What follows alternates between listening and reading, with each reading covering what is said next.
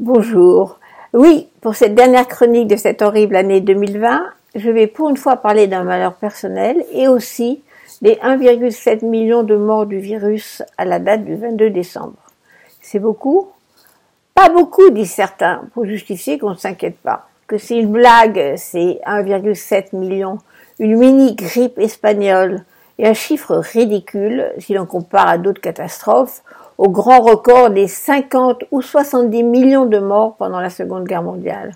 On ne sait pas exactement à 20 millions près. C'est dire la valeur de la vie humaine dans ces chiffres statistiques.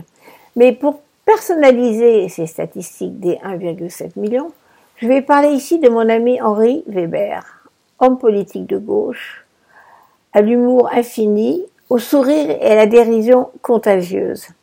Henri, mort du Covid tout au début de l'épidémie.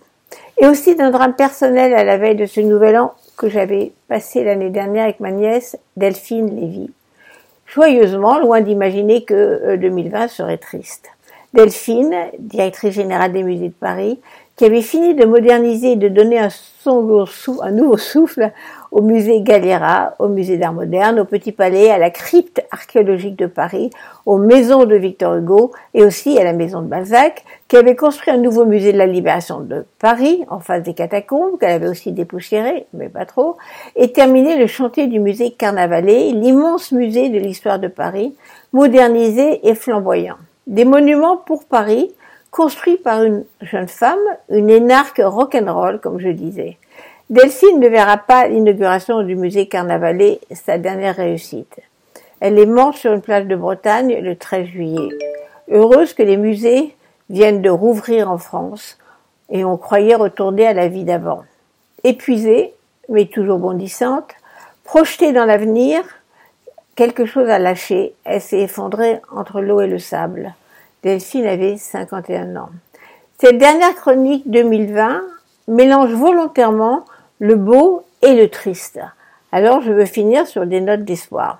Par exemple, l'Amérique a tout de même décidé de ne pas laisser à la Maison Blanche un Trump de plus en plus agressif, de plus en plus fou, qui fait exécuter à toute vitesse ses condamnés à mort dans les prisons fédérales avant de partir. Et aussi, malgré la peur de ce virus inconnu et mortel, les idées extrémistes, irrationnelles, dangereuses ne se sont pas répandus dans les peuples comme au Moyen Âge quand on accusait les Juifs d'apporter la peste.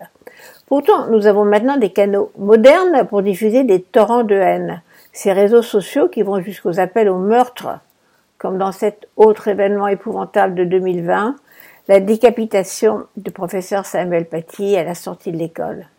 Mais nos démocraties commencent enfin à se poser la question de contrôler cette fausse liberté d'expression. Eh bien, si on est capable de trouver un vaccin contre le Covid en quelques mois, on trouvera bien une invention technologique pour neutraliser la pandémie de la haine anonyme en ligne. Dans l'histoire, les démocraties ont toujours fini par gagner. C'est ma conclusion optimiste pour passer à la nouvelle année.